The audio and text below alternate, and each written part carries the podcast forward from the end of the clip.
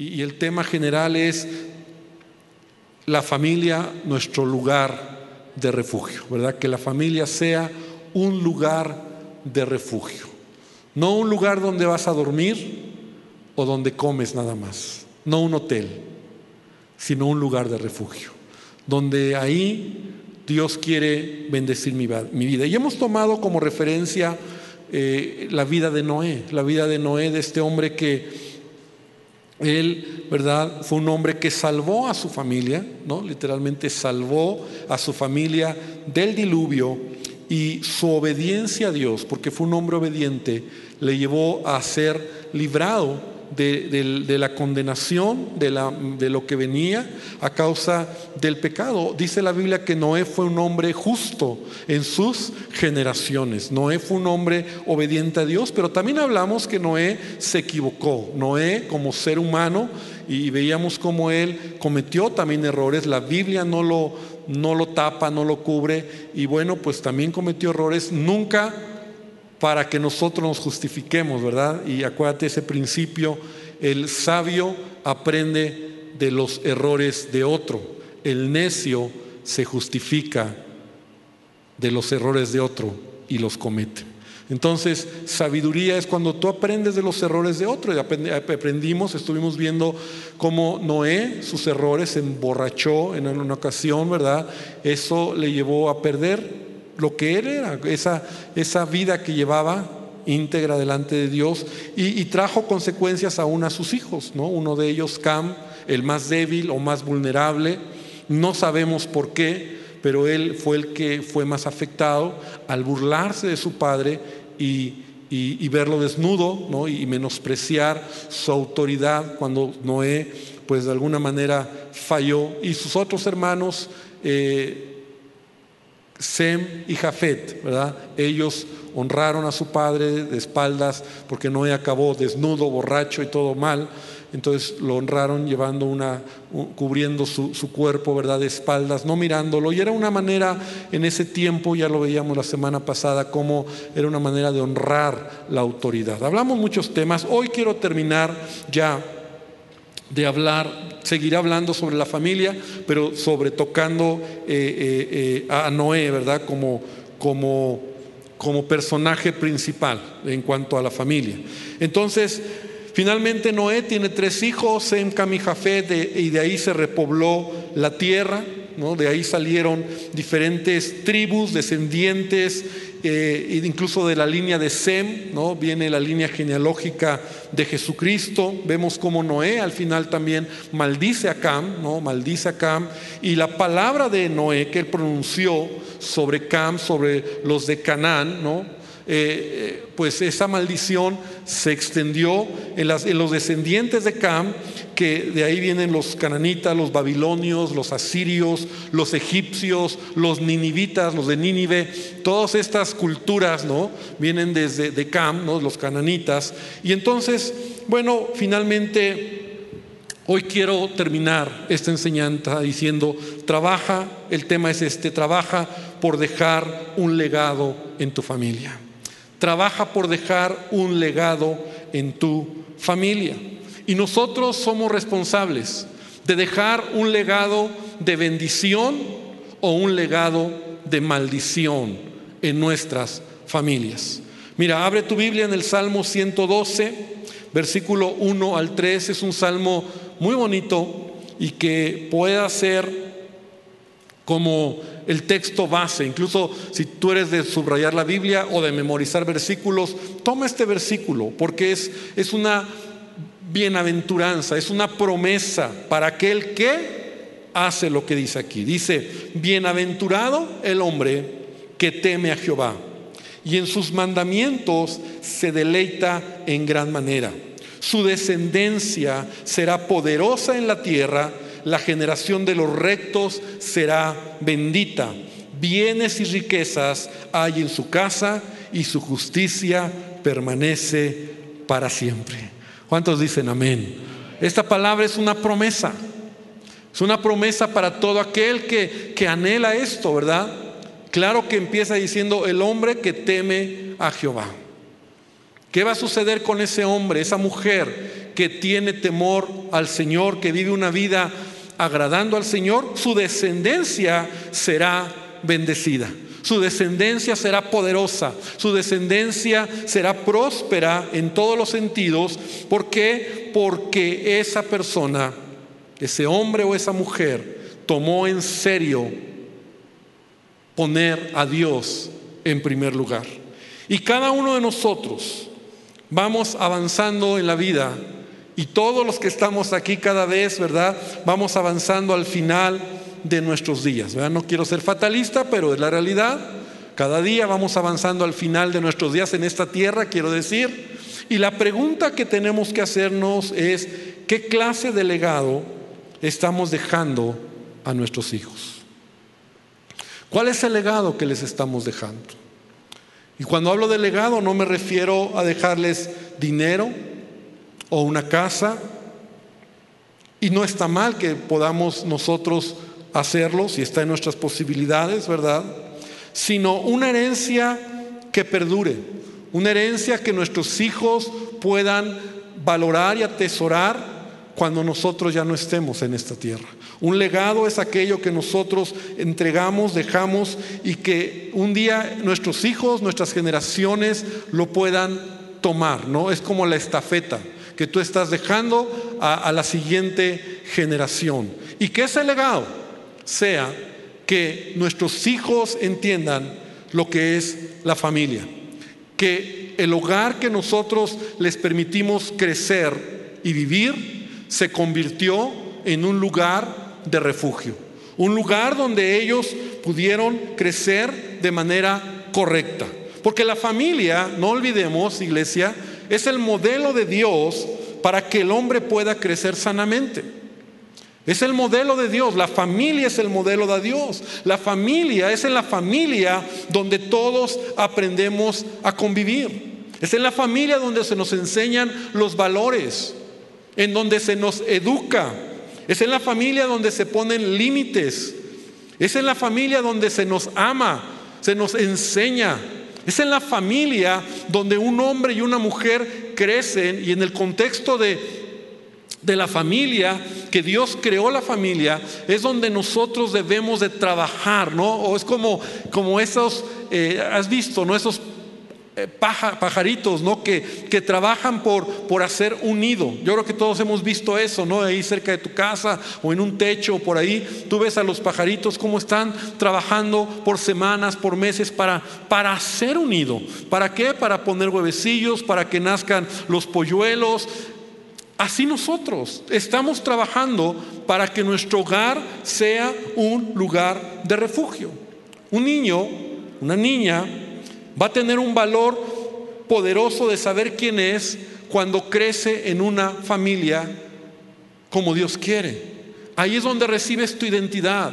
Ahí es donde tú entiendes realmente el valor que tienes como persona. Un niño empieza a aprende a amar en la familia cuando expresan en la familia el amor. Entonces es ahí. ¿verdad? Sobra decir cómo cuando la familia se desintegra, cuando el hogar no se convierte en un lugar de refugio y los hijos no aprenden de la familia, del hogar de papá o de mamá, lo que es correcto, entonces ellos salen de ahí intentando buscarlo en otros lados y es ahí donde viene la, son violentados, son abusados o dentro de la familia también lo son. Entonces la gran responsabilidad, cuando un niño crece en una familia donde prevalece el amor, el perdón, la disciplina y el cuidado, ese niño va a florecer y va a crecer seguro. Y lo voy a repetir. Son ingredientes necesarios para todo pequeño, donde hay amor, donde hay perdón, donde hay disciplina, donde hay cuidado, donde hay atención a ese niño, entonces ese niño va a florecer y va a crecer seguro. Deuteronomio capítulo 5, versículo 29. Dios hablando al pueblo de Israel, pero es como un clamor que, que, yo creo que Dios hace a todos nosotros, en donde dice, oh, si siempre tuvieran un corazón así, si estuvieran dispuestos a, a temerme y a obedecer todos mis mandamientos, entonces siempre les iría bien a ellos y a sus descendientes. Dios clamando, Dios diciendo, si ustedes atendieran mis instrucciones.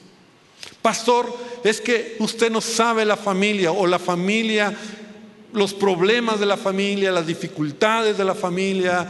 Eh, yo sé que es complicado, pero la raíz de todo problema, toda dificultad en las familias es la falta de temor a Dios, la falta de obedecer los mandamientos de Dios. Es eso. Porque a veces no lo hacemos, lo sabemos, pero no lo hacemos. Y entonces no, no creamos, no trabajamos, no, no nos esforzamos. Y de eso hemos hablado ocho veces, ocho semanas. Sobre la importancia de trabajar, sobre la importancia de esforzarnos, de tener visión, de tener claridad. Porque la familia es importante. Y tal vez hoy lo voy a recalcar otra vez. Y lo seguiré recalcando al final de diferentes maneras, ¿no? Como, como ese cubito de rugby que lo ves de diferentes maneras, pero al final es y acaba en lo mismo. La familia es importante. Es por eso que todo el infierno, todo el infierno se ha volcado para destruir a la familia. Satanás, ¿verdad? El príncipe de este mundo, a pasos agigantados, vemos cómo está avanzando nuestra sociedad, cómo ideologías, malos ejemplos, incluso leyes, leyes que se están levantando para menoscabar a la familia. O sea, no es coincidencia. Porque todo lo que está sucediendo a nuestro alrededor, si tú lo alcanzas a ver, es para destruir, menoscabar, menospreciar, minimizar el valor de la familia. Y si la familia, tú no le das valor a tu familia, tú no le das valor, tú no honras tu familia, tú no haces que tu familia sea un lugar de refugio, entonces estamos, estamos fritos. Tenemos que trabajar por ello. Entonces hoy hay, hoy una guerra una guerra abierta en contra de la familia. Y rápidamente quiero mencionar algunos puntos. Y a lo mejor tú los, tú los ubicas. En primer lugar, hay una guerra psicológica de, de gente tratando de redefinir a la familia. Una guerra psicológica mediante el engaño de la ideología de género. La famosa reconstrucción de la familia. Es una guerra abierta, donde ya no solo hay dos géneros, hombre y mujer, sino hay más, donde hay homosexuales, lesbianas, transexuales, bisexuales, por mencionar algunos, intersexuales, y todo esto mezclado, dicen, puede ser una familia. Todo mezclado, como lo quieras ver, como lo quieras, ah, mm, mm, es una familia. No solo es un hombre y una mujer. ¿Te das cuenta cómo la sociedad nos está llevando, verdad? Y está empujando la ideología de género para que podamos nosotros decir, sí, es una familia. Hombre, hombre, mujer, mujer, hombre, mujer, este, bis con trans, trans con mujer, mujer que regresó a ser hombre y otra. O sea, como sea es una familia. Y esa es la ideología de género. Otro punto es, hoy en día, la unión libre. Hoy más que nunca tenemos parejas viviendo en unión libre sin el beneficio de un matrimonio. La idea que ha permeado en estos últimos años, ¿verdad? En estos últimos años te hablo de los de estos últimos 20 años, 10 años ha aumentado un porcentaje exponencial la idea de la unión libre. ¿Qué importa el matrimonio? Te quiero, me quieres, nos queremos, vivamos juntos. No se le está dando valor ni se está honrando lo que es el matrimonio a la luz de la palabra de Dios. Eso hace que un hombre y una mujer no tengan un compromiso eso hace que no le des valor a un matrimonio, porque es muy fácil unirse y también más fácil separarse. y cada quien toma su camino. Pero cuando un hombre y una mujer deciden realmente ante Dios, porque es Dios quien creó el matrimonio, tomar la responsabilidad de vivir hasta que la muerte los separe. Eso es el matrimonio. Hasta que la muerte nos separe. Y eso choca en nuestras mentes como, ay, pastor, y los jóvenes, ay, está el amor. Pues sí, eso es el matrimonio. Esa es la bendición del matrimonio. Pero hoy en día ha permeado esta idea, y aún dentro del pueblo cristiano, ¿verdad? Y aún si tú estás en eso, por eso siempre nosotros damos cursos de matrimonios y decimos, pongan las cosas en orden, porque el orden trae bendición. Otra idea contra la familia, el desprecio por la vida. El desprecio por la vida, donde a los bebés se les trata como un puñado de células que pueden ser abortados y que incluso la ley hoy en día protege esas acciones. Y esa ideología, esa mentalidad del aborto, de que son un puñado de células y que cada quien yo soy libre con mi cuerpo, esa es una ideología diabólica que está en contra de la vida, porque es Dios quien da la vida. Sí, es un tema muy amplio, ¿verdad? Y por supuesto que no estamos de acuerdo cuando suceden situaciones complicadas, pero si honráramos la palabra de Dios, si obedeciéramos a Dios, entenderíamos las cosas de manera diferente. Otra cosa que ha permeado en la sociedad es la facilidad, la facilidad con que hoy en día una pareja se puede divorciar. No sé si lo has visto. O sea, hoy más que nunca los divorcios ya son express. No, parece que es un avance en los trámites, ¿no?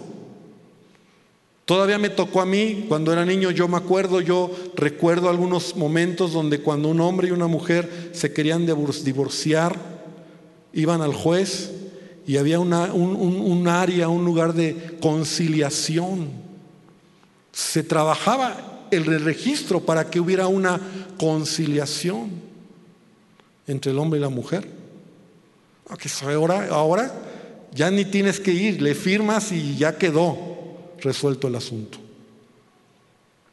Eso pareciera un avance legal y en, agilidad de los trámites, pero hoy en día eso habla de cómo a la familia, al matrimonio, se le ha puesto como algo no importante. Divorcios express. ¿Y qué decir de la educación humanística a nuestros hijos? Papá, mamá, tienes que saber que lo que tus hijos están aprendiendo en la escuela no es lo que tú y yo nos enseñaron cuando éramos niños por mucho no es lo mismo. Ha cambiado la educación, ha cambiado, han cambiado los valores y, y tenemos que entender que a nuestros hijos se les está adoctrinando en todo lo que he mencionado. Ellos están creciendo con un chip ahora, donde todo lo que he mencionado es decir, la familia no es importante. O la familia no es como se concebía o como la hemos concebido.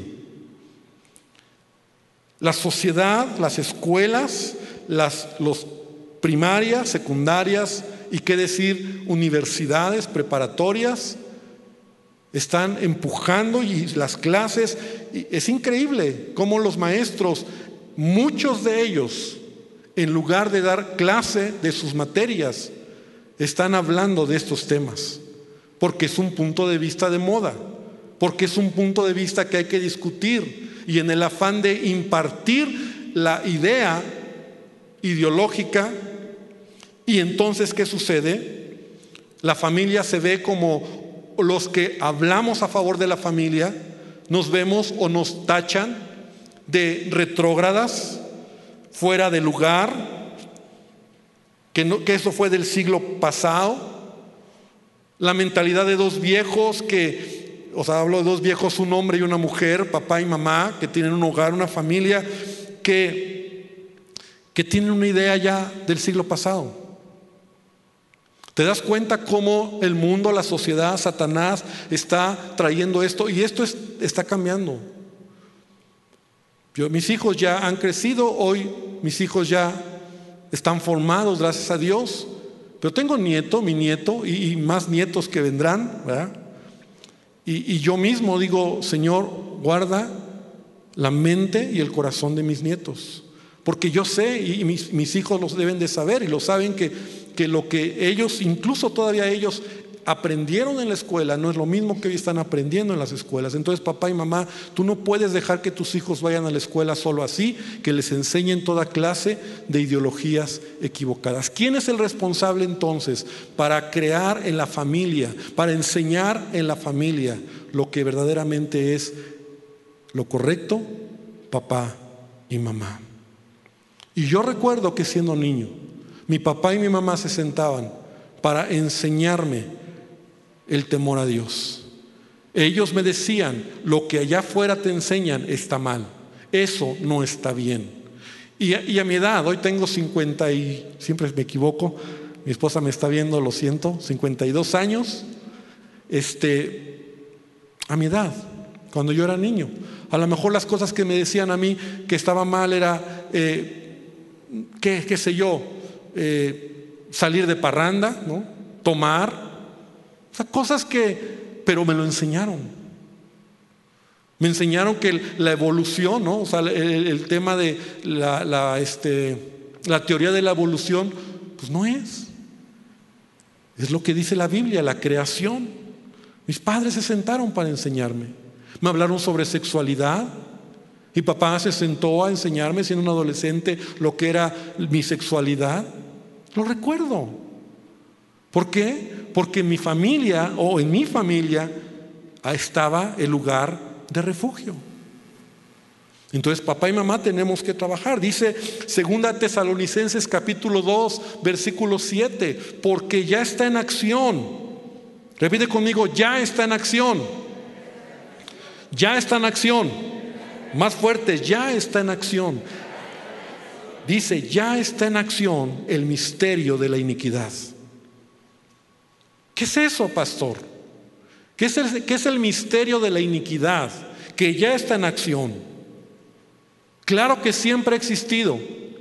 Misterio de iniquidad, de la iniquidad es ese, esa corriente en este mundo, detrás de ello está Satanás, ¿no? el príncipe de este mundo, esa mentalidad que está en contra de todo lo que se llame Dios. El misterio de iniquidad está preparando el camino y el terreno para el anticristo, que finalmente es una cultura, una mentalidad humanista en contra de Dios que, que negará y que expondrá todo lo que sea o se diga o se mencione Dios. Entonces Pablo en su tiempo decía, ya está en acción. Pues ahora más que nunca, después de dos mil años. Solo que hay quien al presente lo detiene. ¿Quién está deteniendo que todo esto sea abiertamente destapado o totalmente destapado? El Espíritu Santo en esta tierra. La iglesia, tú y yo. Porque dice, hasta que Él a su vez sea quitado de en medio. O sea, cuando Dios, ¿verdad?, venga por su iglesia, cuando vayamos con Él, entonces se manifestará aquel inicuo, sigue diciendo, aquel inicuo cuyas maravillas y señales engañará a todo el mundo. Pero hoy más que nunca lo estamos viendo. Así que debemos de trabajar. Nosotros debemos de entender que Satanás, el príncipe de este mundo, está tentando contra la familia. Contra la familia.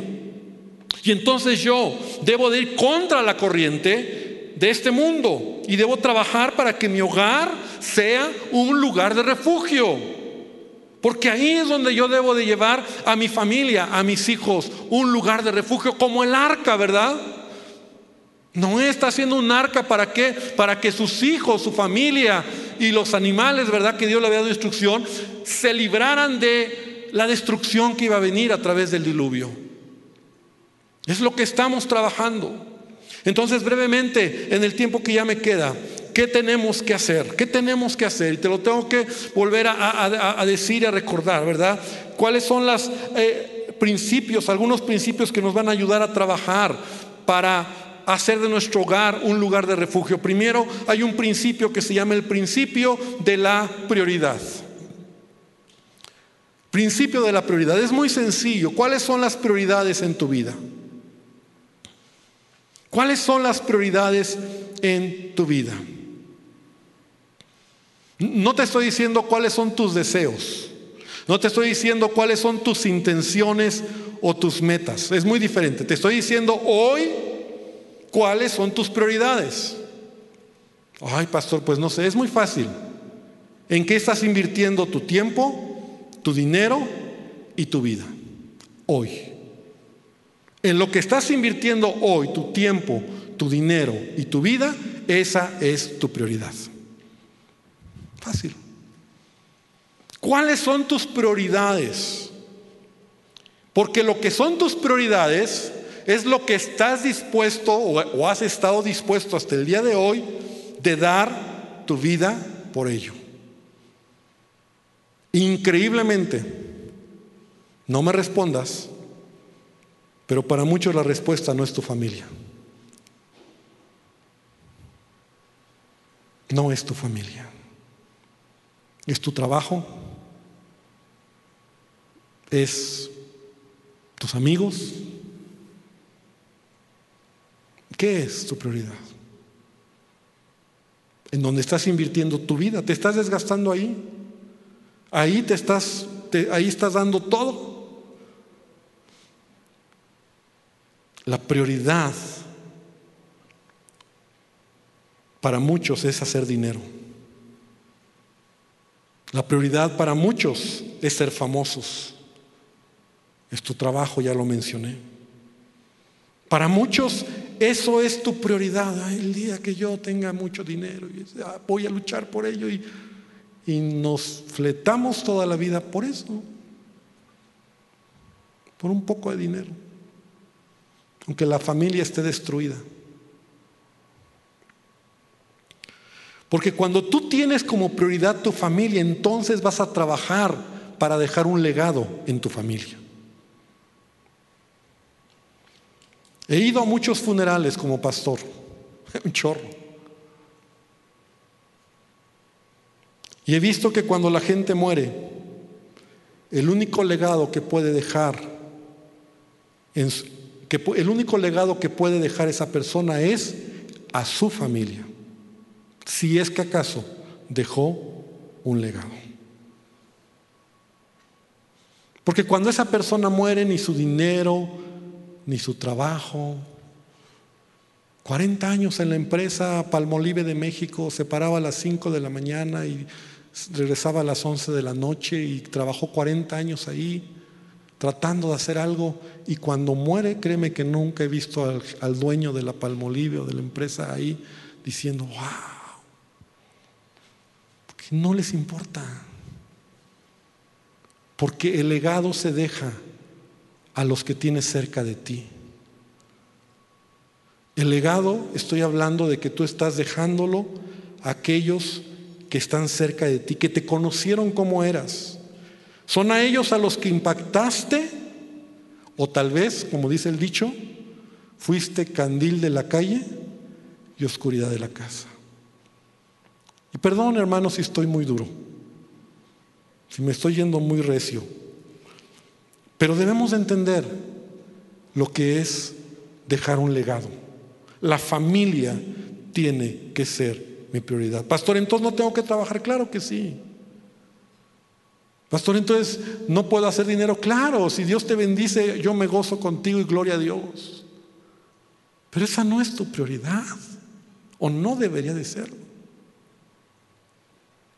El mayor testimonio que puedes poseer en la vida o en tu vida es que los que más te conocen sean los que más te respetan por tus acciones, por tu manera de vivir. Si tú eres un padre o una madre que tienes como prioridad tu familia, entonces en consecuencia tu hogar será un lugar de refugio. Sí, a la familia hay que darle calidad y también cantidad. La familia lo merece. Pastor, usted porque pues, usted no tiene nada que hacer, ¿no? Por eso me predica eso, ¿no? Algunos dirán. No, hermano. Porque en la etapa donde mis hijos fueron niños, pequeñitos, yo trabajé en una empresa y muchas veces sí tenía que trabajar hasta las 10 de la noche y lo he platicado, pero yo no sé cómo, o bueno, sí sé cómo, siempre había un lugar para estar con mi familia. Y se burlaban de mí los fines de semana, mis amigos. Es que te pegan. Uh, ya te vas con tu esposa. ¿Y sabes lo que yo les decía? Sí, porque mi familia es lo más importante. Y yo buscaba los, huequitos y los momentos, los fines de semana, para estar con mi familia. Porque esa era mi prioridad. Tenía que trabajar, claro, todos tenemos que trabajar. Mira lo que dice Proverbios 4.3. Abre ahí tu Biblia, por favor. Esta cita es muy interesante. Proverbios 4.3. Y tú sabes que Proverbios lo escribió Salomón. Este hombre ya grande, este hombre ya adulto, este hombre que, que alcanza a tener la mayor sabiduría que un ser humano ha tenido en esta tierra a causa de Dios. Pero ve lo que dice. Yo la primera vez que leí esto me sorprendió. Mira lo que Salomón dice, Proverbios 4:3, porque yo también fui hijo de mi padre y delicado y único delante de mi madre, y él me enseñaba. Repite conmigo, él me enseñaba. O sea, ¿quién enseñaba a Salomón? ¿Quién? Su papá. ¿Y quién era su papá? David.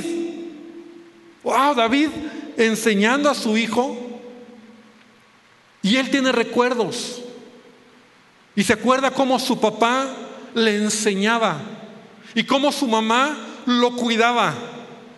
Porque eso se convierte en la familia. Cuando es un lugar de refugio, entonces tus hijos tendrán recuerdos de papá y de mamá que estuvieron ahí. Yo he estado ministrando jóvenes, adultos, llorando y que me dicen, pastor, nunca estuvo mi papá, nunca estuvo mi mamá. Cuando más lo necesité, no llegaron, no estuvieron. Claro, estaban en el trabajo o estaban en, sus cosas. Pero Salomón se está acordando de papá, se está acordando de mamá, que papá le enseñaba y le decía, retenga tu corazón mis razones, guarda mis mandamientos y vivirás, adquiere sabiduría, adquiere inteligencia, no te olvides ni te aparte de las razones de mi boca, no la dejes, ella te guardará, ámala y te conservará. Y bueno, sigue.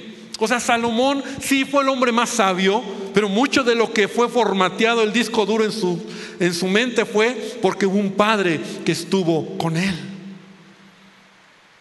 Papá estuvo ahí. Entonces que un día tu legado quede en el corazón de la siguiente generación, que tus enseñanzas se mantengan en tus hijos, que tus hijos tengan recuerdos. No es el tema, pero mira, aprende a hacer recuerdos. Esto yo lo aprendí de mis pastores.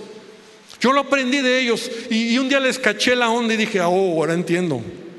Recuerdos. ¿Qué es recuerdos, pastor? Cuando tú intencionalmente sales con tu familia, cuando tú, yo sé que no tenemos todos el dinero a lo mejor para irte a la playa o irte a, otro lado lejos, pero cuando tú sales con tu familia y tus hijos, creas recuerdos, vas creando momentos. Y cuando regresan de ese día de campo, cuando regresan de esa salida, cuando regresas del bosque que jugaste fútbol con tu hijo, cuando empiezas a, dejar recuerdos en ellos, ellos se acuerdan cuando crecen que un día papá los llevó al bosque, jugó con ellos, este, les llovió, eh, no sé, algo les pasó. Son recuerdos. Y qué bonito cuando ya tus hijos son grandes. ¿Te acuerdas cuando nos fuimos a Acapulco y que el carro se nos descompuso? Y ya está riéndote. ¿no? Son recuerdos. Recuerdos en familia, recuerdos que tus hijos tienen y que no se les va a complicar cuando ellos crezcan y sean padres, porque los recuerdos les ayudan a hacer lo que, lo que, lo que, lo que vivieron. El problema es que hoy tenemos papá y mamá que no tienen recuerdos. Entonces, estás bloqueado. ¿y cómo lo llevo al bosque y cómo juego con él fútbol? ¿No tienes un recuerdo de tu papá jugando contigo fútbol? Y parece chiste, pero ese hombre, esa mujer, le cuesta trabajo porque no hay recuerdos. ¿Y cómo lo hago? Pues nada más agarra la pelotita y juega con él y porque no hay recuerdos. Y cuando no hay recuerdos, entonces no lo haces, no, o sea, te bloqueas. Y yo me acuerdo que mis pastores, ellos nos han enseñado tanto. Ellos nos dicen, hermano, nosotros si en algo ahorramos cuando, cuando vamos a hacer algo, ellos cumplieron hace poco sus 50 años de matrimonio, ¿no? Sus 50 años de matrimonio. Y de repente, ¿qué van a hacer de 50 años? ¿Qué van a hacer de, fiesta? Pastores, imagínense todo el mundo, los vamos a venir y un fiesto, no, no, no, 50 años de matrimonio. Oh, sí, hermano. Eh. Un día nos dicen, hermanos, no vamos a hacer fiesta. Todo lo que podríamos gastar en la fiesta, nos lo vamos a gastar en nuestra familia. ¿Sabes lo que hicieron? Compraron un crucero de estos de Disney con sus nietos, porque ahora recuerdos a los nietos, con sus nietos, con sus hijos, y todos se los llevaron a un crucero. Nuestro dinero, en lugar de gastarlo en una fiesta, nos lo gastamos en nuestra familia. Porque un día, ¿quién se va a acordar de la fiesta? ¿Quién se va a acordar de ahí los Holland 50 años y a lo mejor fue algo espectacular? Pero los recuerdos que sus hijos y sus nietos tengan cuando digan mi, abuelo, mi papá nos llevó a un crucero y Disney y wow y todo eso son recuerdos. ¿Y sabes qué están haciendo? Cuando ellos no estén, sus hijos y sus nietos van a replicar lo que los abuelos o los hijos o los padres hicieron en ellos. Cuando tu prioridad es tu familia, entonces, y con esto termino, el segundo punto es el principio del propósito. Primero es el principio de la prioridad. ¿Cuál es tu prioridad? Segundo lugar es tu propósito, es decir, tu enfoque, tu meta. Porque si tenemos una prioridad pero no le damos forma, solo es un sueño guajiro. O sea, una prioridad debe de tener un plan, un propósito. Entonces, ¿cuál es el propósito que tengo con mis hijos? Y todos, cuando hablamos de formar a nuestros hijos, y escúchame bien, por favor, ya me queda poco tiempo, pero esto es muy importante. Cuando hablamos de formar a nuestros hijos, todos queremos que les vaya bien. Aquí yo estoy seguro que no hay papá que no esté orando por sus hijos. ¿Y por qué oramos? Que le vaya bien, que sea exitoso, que Dios lo guarde, que no sé, que Dios lo cuide. Todos oramos por nuestros hijos. Pero te has puesto a pensar que esto que hacemos de orar por los hijos, hasta los que no conocen a Dios lo hacen. Pues todos. A lo mejor hasta a su Dios, o, y lo digo con respeto, ¿verdad? A alguna imagen o algo, pues piden por sus hijos, los bendicen, ¿no? A lo mejor tú no les das la, la pero pues Dios te bendiga, pero hay otros que, los que no tienen ese conocimiento, pues todos queremos que a nuestros hijos les vaya bien. Y a lo mejor hasta otros lo hacen con más devoción. Ah, que te vaya bien. Pero hay otros papás que ni son cristianos y ven la bendición y, les enseñan como religiosamente. todos lo hacemos. Entonces eso me hace pensar, ¿cuál es mi propósito con mis hijos? ¿Cuál debe ser mi meta principal? Porque sí, muchos también dicen, bueno, pastor, mi propósito, mi meta es que mi hijo acabe una carrera, que se case con una buena mujer, que tenga salud y no está mal también. Que sea un hijo de bien. Pero a este punto deberíamos unirnos a las palabras de Juan en donde él dice en la tercera carta de Juan, capítulo 1, versículo 4, dice, no tengo yo mayor gozo que este al oír que mis hijos andan en la verdad. Mi meta como padre, mi propósito como padre, mi meta es que mis hijos conozcan de Jesús. Es que mis hijos puedan conocer a Jesucristo. Le reconozcan como Señor y Salvador y caminen en el temor de Dios. Porque de qué sirve, Jesús dijo, de qué sirve que el hombre gane todo y pierda su alma. ¿De qué sirve que tú como padre, verdad? Está bien que ores, está bien que todos lo hacemos, pero tu propósito, tu, tu meta es que tus hijos crezcan y un día conozcan, reconozcan a Jesucristo. Te, te, he platicado que un día mi papá me lo dijo cuando era chico. Y yo dije, me dijo, hijo, ven, o no sé si fue ven, no, me lo dijo así, me dijo, yo no te voy a dejar una herencia económica, pero yo te quiero dejar una herencia que es más importante, que tú conozcas de Jesús. Así me dijo. Yo era un chavo, yo dije, ah, qué gacho, o sea, como no me va a dejar nada, solo que conozca de Jesús. Pero él me estaba diciendo de verdad lo que él quería dejarme como, como propósito y, como, y por eso se esforzó. Porque un día sus hijos pudiéramos reconocer a Jesús. Y ese es el legado que nos dejó mi padre. Ese es el legado que, que me ha dejado. Y muchos legados, muchas cosas.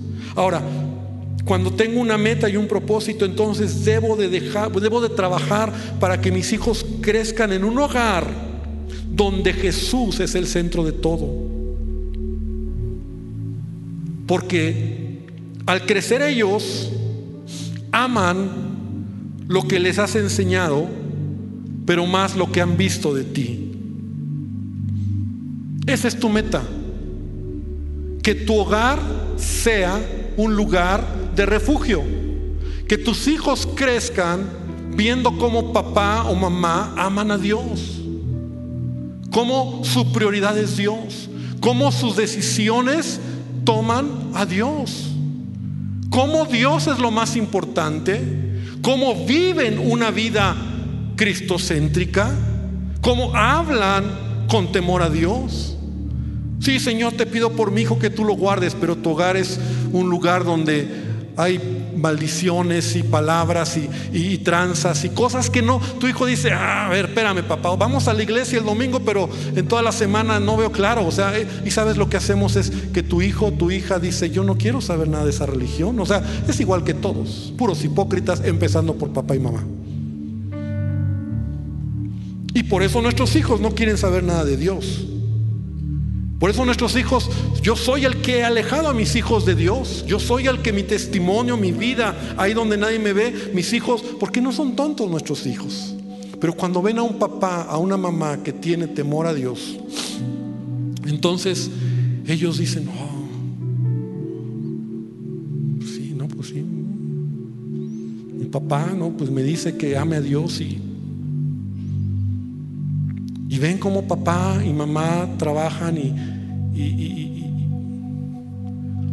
eso es lo más poderoso. Entonces tu propósito debe de ser y tu meta que tus hijos conozcan de Jesús, que tus hijos sirvan a Dios, que tus hijos sean misioneros. Yo cuando Sammy nació yo decía, Señor, que, que te sirva. Y nunca le, le impuse, es más, a él no le gustaba, él me decía, yo no voy a ser pastor, ¿eh? De niño. Él me decía, no, yo no voy a ser pastor. No, hijo, pues ¿cómo crees? Yo soy el pastor, no tú. Ah, que yo no voy a, el pastorcito, ¿no? Pastorcito. Pero dentro de mí, dentro de mí hay un deseo. Que un día te sirvan. Que un día ellos sean, que te amen. Que cuando yo me muera pueda decirles, te dejé la mejor herencia, el mejor legado. Que ellos conozcan. Y yo sé que todos, a lo mejor muchos hoy están luchando con eso. ¿Sabes cuál es la mejor manera que tú vas a enseñar el Evangelio a tu familia? Haciendo de tu hogar un lugar de refugio. Donde papá y mamá, el poder del Evangelio los ha cambiado. Y donde ellos digan, sí, no, la verdad es que mi papá y mi mamá han cambiado. Y en el fondo tienen que reconocer que no hay doble vida, no hay hipocresía. Dice Malaquías 3:12, y todas las naciones te dirán, bienaventurado, porque serás tierra deseable, dice Jehová de los ejércitos. Tierra deseable. Si mi hijo le va bien en la vida, qué bueno. Si prospera, qué bueno. Si tiene una carrera, qué bueno. Si hace dinero, tiene un negocio, y qué bueno, qué bueno, porque es el deseo de todo papá. Pero lo más importante es que yo voy a luchar para que mi hogar sea un lugar donde ellos conozcan de Jesús, donde ellos puedan ver a Jesús en mí, en mi vida. Papá, mamá, Conviértete en una inspiración para tus hijos. Que ellos vean que Jesús realmente ha cambiado tu vida. Que tu prioridad y que tu propósito sean ellos. Y que para eso estás invirtiendo tu vida. Cuando estemos ahí en nuestra cajita, cuando Dios nos llama a su presencia, si tú has dejado un legado, a tus hijos, a tu esposa o a tu esposo, eso valió la pena. Valió la pena vivir. Valió la pena hacer lo que Dios nos pidió. Por eso, querida iglesia, vamos a terminar orando. Cierra tus ojos.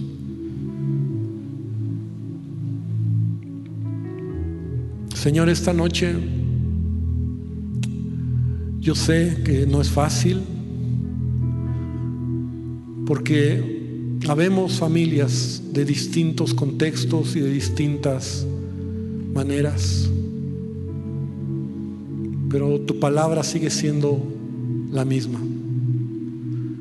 Y yo he hablado tu palabra.